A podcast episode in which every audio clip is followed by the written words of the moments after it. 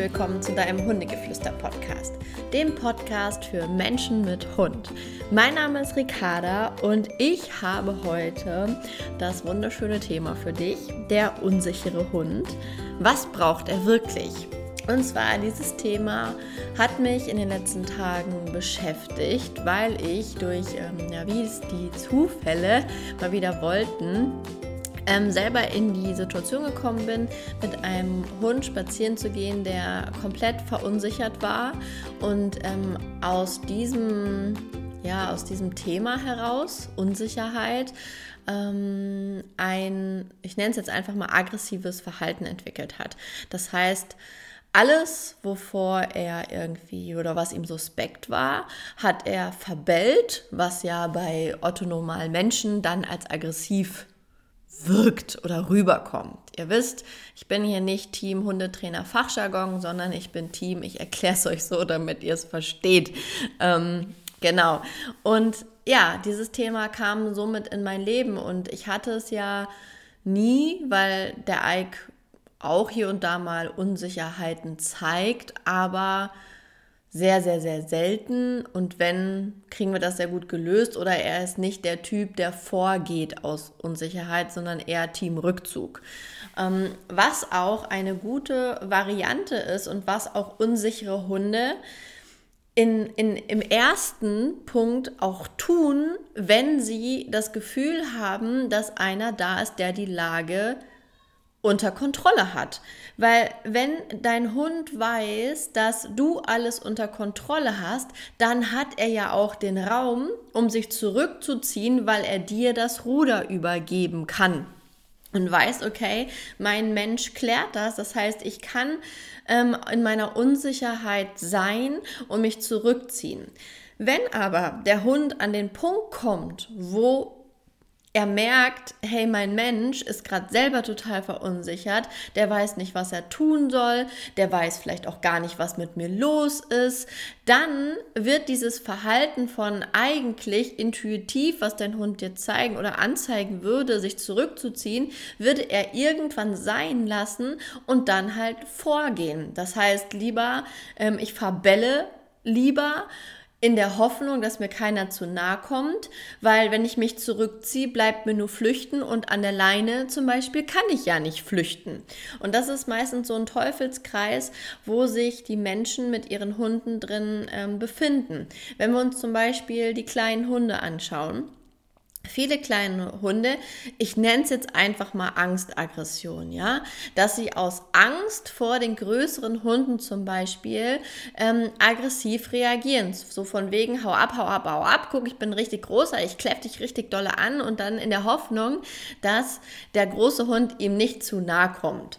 So, man sagt auch so schön, es gibt ja dieses Sprichwort so, ähm, bellende Hunde beißen nicht ist auch ein bisschen, also im gröbsten Rahmen was, was dran, weil ich bin auch eher skeptischer bei den Hunden, die mir irgendwie schon signalisieren, ey, pass mal schön auf und dann von hinten eher mal richtig zupacken, als dass die, die lauthals schreien.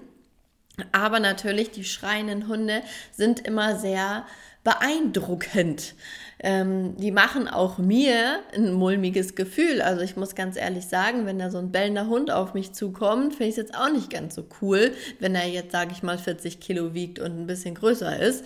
Ähm, und damit kommen sie dementsprechend ja mit dieser ähm, Art sehr gut dann, also dann erreichen sie im Endeffekt ihr Ziel. Wenn wir über uns überlegen, zum Beispiel, ich gehe auf ein Grundstück, ähm, wo es einen Hund gibt, weil meinetwegen muss ich da zu einem Training, ich gehe da rein, der Hund abgeleint und das ist oft so, dass ähm, ja, dass man als Hundetrainer irgendwo ankommt und der Hund rennt dann natürlich dann frei rum, ähm, egal was er für ein Thema hat. Und dann dringe ich als fremder Mensch in sein Zuhause ein. Er ist unsicher, ähm, hat keine Struktur, keine Sicherheit von seinem Menschen und bellt mich erstmal an.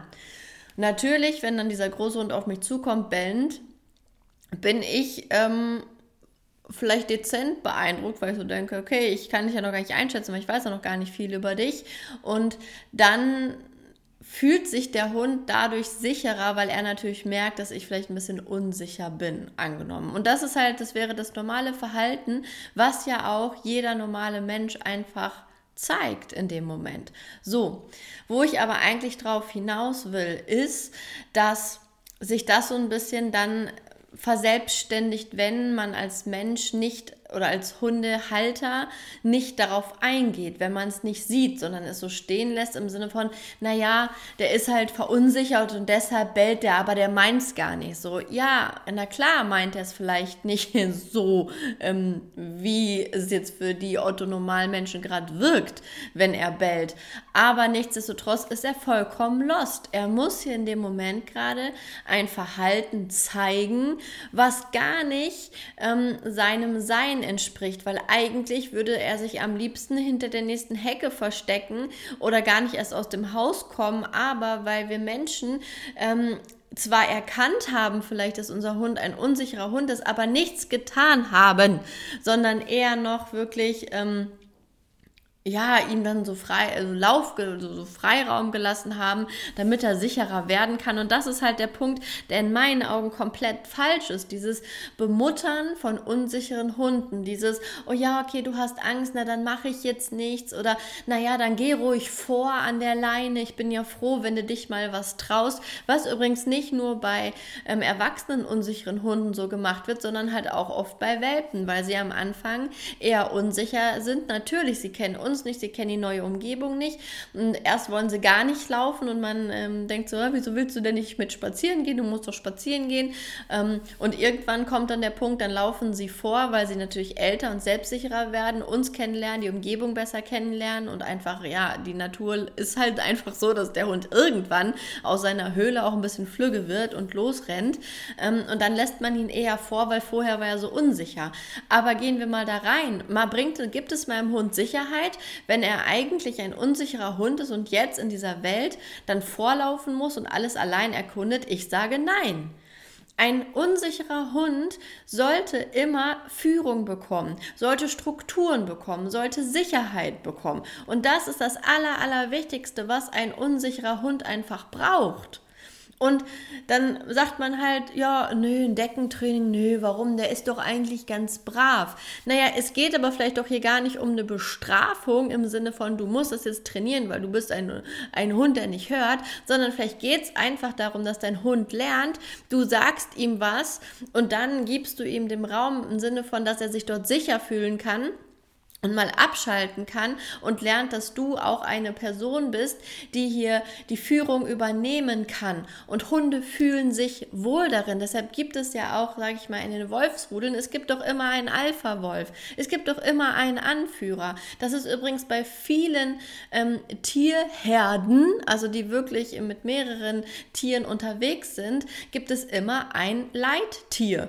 Und wenn das die Kuh auf der Weide ist, du wirst vielleicht beobachte mal die Tiere, wenn alle fressen, einer guckt immer. Einer guckt, wenn da ein Mensch mit einem Hund oder so unterwegs ist, der hat das im Blick. Gerade erst war ich im Wald, da war eine Horde von 10, 15 Rehen. Alle haben irgendwie auf dem Feld gefressen, aber ein Reh hatte mich die ganze Zeit im Visier. Das hatte die ganze Zeit auf dem Schirm, wo ich war.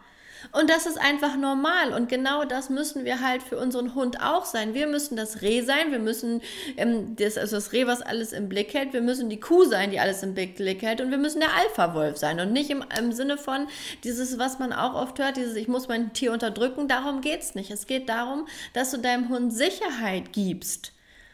Und deshalb kotzt es mich an, sorry dafür, wenn das nicht passiert. Oder dann zum Beispiel haben wir einen unsicherer Hund, der pöbelt in Hundebegegnung. Ja, es geht aber auch nicht um die verdammte Hundebegegnung. Es geht um den ganzen Alltag. Es geht darum, dass du nicht im Griff hast, dass dein Hund, der unsicher ist, schreiend zur Tür rennt, wenn es klingelt. Es geht darum, dass dein Hund vielleicht im Garten nicht alleine sein sollte, wenn er ein unsicherer Hund ist. Weil wenn er unsicher ist und zeigt dann, okay, ich bin unsicher, da kommt jetzt jemand und du bist nicht da, dann sagt er, okay, scheiße, es ist keiner da, ich muss das übernehmen. Also presche ich jetzt zum Gartenzaun. So.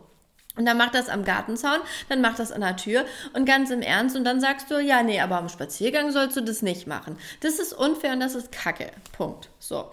So, und jetzt atmen wir erstmal eine Runde. und so, Mm, genau, das ist mir halt einfach unfassbar wichtig. Und ähm, das habe ich zum Beispiel bei dem Hund, der jetzt da in mein Leben kam, ähm, einfach auch gemerkt. Und ich bin mit ihm spazieren gegangen, weil das war in dem Fall jetzt mein Job, mit ihm spazieren zu gehen. Und ähm, ich habe da natürlich eins sofort gemacht und ich wusste, okay, der explodiert, wenn er einen Hund sieht. Der beißt auch mal zu, wenn er an Menschen vorbeigeht, wenn er sich unsicher ist. Dann habe ich, war klar meine Mission, okay, ich werde diesem Hund jetzt hier Sicherheit geben, damit er dieses Verhalten vielleicht zumindest, wenn er mit mir unterwegs ist, ein Stück weit ablehnen kann. So, das heißt, was habe ich gemacht? Sofort mit Leinführung begonnen. Das heißt für mich, es gab eine Regel, also ich habe ihn auch übernommen mit der Aussage, ja, der ist nicht leinführig. Ähm, ich habe von Anfang an ihn nicht vor mich gelassen. Für mich soll es eine Regel geben, du gehst nicht vor mir. Schon allein aus dem Grund, dass ich 40 Kilo, die vor mir stehen, nicht mehr halten kann. Also gibt es diese Regel, du gehst nicht vor mir, Punkt. Ähm, und nach fünf Minuten war dieser Hund leinenführig und hat sich das auch nicht mehr, das nicht mehr hinterfragt, weil das ist oft ein Vorteil von unsicheren Hunden, dass sie unfassbar dankbar sind, wenn sie Regeln bekommen, weil endlich gibt es etwas, woran sie sich orientieren können. So. Und das ist eigentlich so abstrus, weil, wie ich das vorhin schon erklärt habe, es wird manchmal komplett anders gemacht. Oh, du armer Hund, meinetwegen, oh, du armer Tierschutzhund, der sich diese Welt hier ja gar nicht kennt, der jetzt vielleicht vor allem einfach Angst hat. Oh, du armer Hund, ähm, bitte hab frei oder Freiraum und Freiheiten und hab Spaß am Leben. Aber ja, der hat doch gerade keinen Spaß am Leben. Aber vielleicht kann er Spaß haben, wenn du ihm einen Raum gibst, um Spaß zu haben. So, und ähm, ja, dann gab es zum Beispiel auch noch eine Situation, da wollte er, wir sind wieder in der Nähe von seinem Heimathaus vorbeigelaufen und er wollte dann partout abbiegen mm, und wieder zurücklaufen. So, und dann stand ich an dem Punkt, dass er wollte nicht weitergehen. Ich wollte aber in die andere Richtung gehen. Ja, also wir hatten beide zwei verschiedene ähm, Vorstellungen von, wo wir jetzt lang gehen. Und eine Sache wusste ich, Ricarda, du darfst jetzt nicht nachgeben. Weil wenn ich jetzt an dem Punkt nachgebe und dahin laufe, wo er gerne hin möchte, dann wird er, werde ich auch wieder seine Vorstellung von Menschen bestätigen, dass sie die Führung nicht übernehmen können, dass sie den Raum für Sicherheit nicht geben können. Und dementsprechend war für mich klar, okay, ich werde ihn jetzt hier nicht hier lang zerren, aber ich werde auch nicht nachgeben und nach seiner Pfeife tanzen, weil ich will ihn da rausholen. Ich will ihm zeigen, dass Menschen ähm, Geschöpfe sind, die auch die Führung für einen Hund übernehmen können und ihm Sicherheit geben können. Also haben wir es ausgestanden, im wahrsten Sinne des Wortes. Ich bin stehen geblieben. Ich habe körpersprachlich, habe ich mich nicht vor ihn gedreht. Das heißt, ich habe ihn nicht irgendwie in eine bedrohliche Situation ähm, gebracht und ich habe meinen Körper so positioniert, dass ich ihm schon signalisiert habe, hey, ich will die andere Richtung. Das heißt, stand so seitlich ein bisschen zu ihm. Und ich hatte ihn gesichert, sowohl an Geschirr als auch an Halsband. Und ich habe ihm immer wieder Impulse gegeben, also einfach ein leichtes, ähm, einen leichten Impuls mit der Leine, dass ich weitergehen möchte. Und er hat dicht gemacht. Und ich habe aber dem Moment wirklich gefühlt, und das mache ich hier bei jedem Hund anders. Es gibt auch Hunde, wo ich die, ähm, das Gefühl habe von, okay, ich greife jetzt mal ins Geschirr und nehme ihn einfach mit und gebe ihm so nochmal ein bisschen den Impuls, mit mir mitzukommen. Manchmal habe ich auch den Impuls zu sagen, komm, ich hol ein Leckerchen raus und nimm dich darüber durch deine Angst mit, ähm, damit du sie vielleicht ein bisschen loslassen kannst und fühl dich mit dem Leckerchen mit. Das ist auch eine Variante. Und da muss man aber gucken, okay, was habe ich für einen Typ Hund? Der Hund war aber in dem Moment nicht zugänglich für Leckerchen, beziehungsweise ich habe es aber auch gar nicht in Erwägung gezogen, weil mein Gefühl mir schon gesagt hat, der ist dafür nicht zugänglich.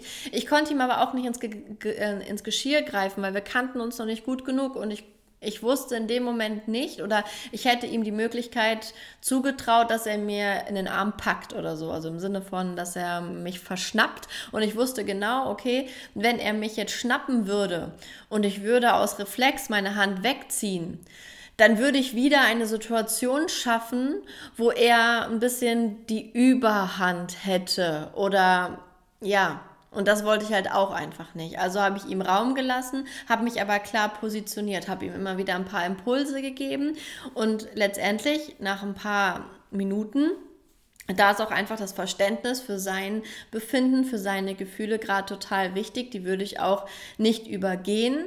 Ähm, ist er mitgekommen. Er ist mitgekommen und danach hat er sich auch geschüttelt. Das ist immer ein ganz gutes Zeichen für mich, weil wenn ein Hund sich schüttelt, ist das für mich einfach der Reset-Knopf. Er resettet seine Gefühle in dem Moment, schüttelt den Stress ab und dann geht es weiter. Und ich wusste, okay, mega, wir haben die Situation gemeistert. Dann sind wir diesen Weg bis zum Ende lang gegangen.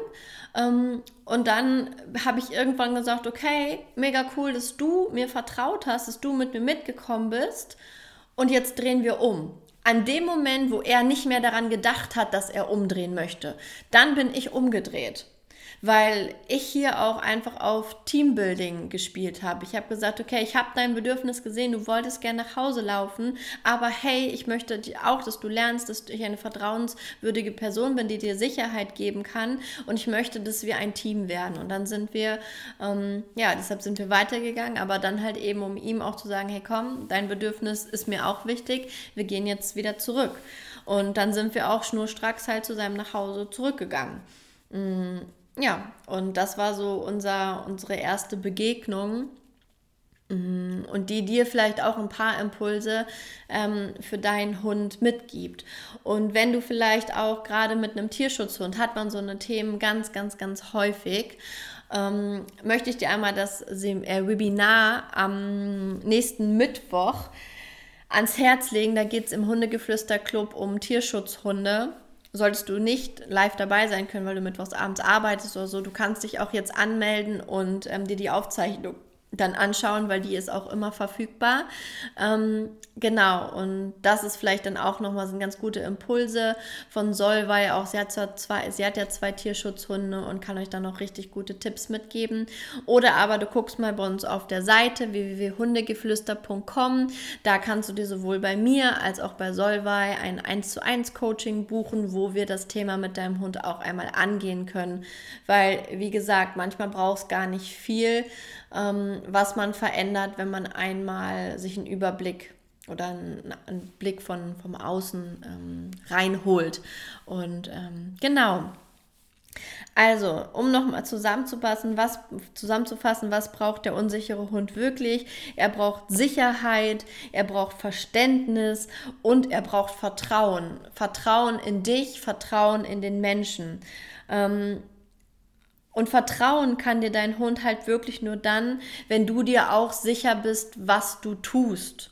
Wenn wir nämlich in den Kreislauf kommen, dass unser Hund unsicher ist und wir dann auch noch unsicher sind in dem, was wir tun, dann ist halt das Chaos perfekt und dann wird dein Hund zwangsläufig die Führung übernehmen. Und das ist halt einfach ganz häufig, ähm, was auch bei Menschen, in, wenn sie einen Hund haben in der Junghundephase, wenn auf einmal aus dem Junghund ein pubertierendes kleines Arschloch wird, sagen wir es mal so, oder eine Megazicke und die auf einmal anfangen, richtig zu rebellieren und der Mensch dann unsicher wird und ähm, dann nicht mehr weiter weiter weiß, der Hund das merkt und schwupps übernimmt er die Rolle und dann war es das mit eurer Alpha-Rolle. Dann seid ihr weder ähm, Hirsch, der aufpasst, noch die Kuh und oder auch erst recht nicht der Alpha-Wolf. Dann seid ihr halt nichts mehr von denen, sondern dann seid ihr eins, ein Teil der Herde, die am Fressen sind und euer Hund kundschaftet alles aus und muss ähm, in der Position sein, in der ihr eigentlich sein solltet. Und damit möchte ich diese Folge heute auch ähm, beenden. Ich glaube, da war jetzt einfach viel auch drin für deinen Kopf. Und ich freue mich auf jeden Fall sehr, wenn du mir vielleicht eine Rückmeldung gibst. Ähm, gerne eine Bewertung hier im Podcast. Ich möchte bitte, bitte irgendwie, die letzte Bewertung ist von Juni, ist extrem lange her und ich finde, in der Zeit hat sich doch echt viel getan. Solvay ist mit an Bord und ähm, ja, ich finde, es ist mal wieder Zeit für eine richtig große Welle von 5-Sterne-Bewertungen und äh, nette Worte. Ähm, denn es sind irgendwie unfassbar viele Hunde-Podcasts auch auf dem Markt jetzt gekommen. Das ist ja der absolute Oberwahnsinn. Und ähm, ich möchte das Hundegeflüster weiter ähm, lebt und dass die Menschen uns weiterfinden. Und wenn du diesen Podcast und den, der Inhalt ähm, dich interessiert und du den Podcast über iTunes hörst, dann würde ich mich so sehr freuen, wenn du einfach nur schreibst danke, ich höre ihn super gerne oder vielleicht schon einen kleinen Erfolg, den du dadurch erzielt hast. Also, wenn du mir mal was zurückgeben möchtest oder auch Solvay, dann bitte, bitte gib uns eine 5-Sterne-Bewertung bei iTunes oder vielleicht eine Nachricht bei Instagram, die wir dann reposten können, damit uns einfach noch mehr Menschen finden. Und ähm, ja, ich danke dir, dass du hier warst und möchte wie immer sagen, bleib der Buddha für dich und für deinen Hund. Ja, bis zum nächsten Mal. Tschüss.